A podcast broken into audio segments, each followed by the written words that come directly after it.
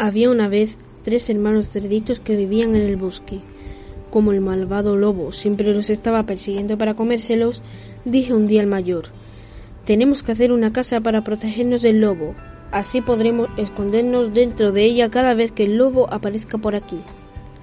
A los otros dos les pareció muy buena idea, pero no se ponían de acuerdo respecto a qué material utilizar. Al final, y para no discutir, decidieron que cada uno la hiciera de lo que quisiese. El más pequeño optó por utilizar paja, para no tardar mucho y poder irse a jugar después. El mediano prefirió construirla de madera, que era más resistente que la paja, y tampoco le llevaría mucho tiempo hacerla. Pero el mayor pensó que aunque tardara más que sus hermanos, lo mejor era hacer una casa resistente y fuerte con ladrillos.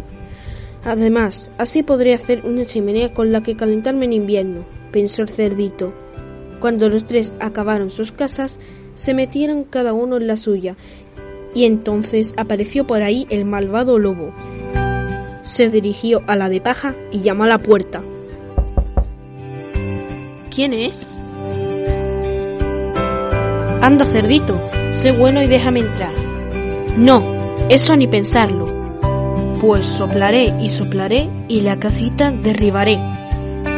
El lobo empezó a soplar y a soplar y la casa acabó viniéndose abajo.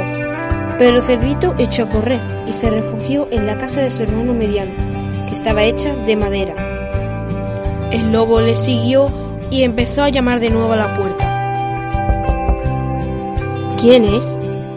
Anda, cerditos, sed buenos y dejadme entrar. No, eso ni pensarlo, dijeron los dos. Pues soplaré y soplaré y la casita derribaré. El lobo empezó a soplar y a soplar y aunque esta vez tuvo que hacer más esfuerzo para derribar la casa, al final la madera acabó cediendo y los cerditos salieron corriendo en dirección hacia la casa de su hermano mayor.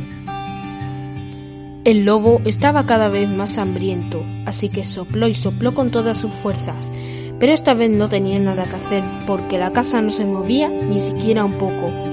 Dentro, los cerditos celebraban la resistencia de la casa de su hermano y cantaban alegres para haberse librado del lobo.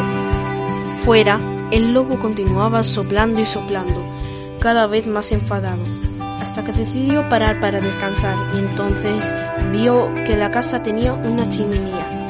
¡Ja! Pensaba de que me iban a librarse, subiré por la chimenea y me los comerán los tres.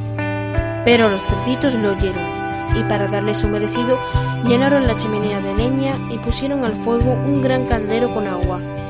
Así cuando el lobo cayó por la chimenea, el agua estaba hirviendo y se pegó tal quimazo que salió gritando de la casa y no volvió a comer cerditos en una larga temporada.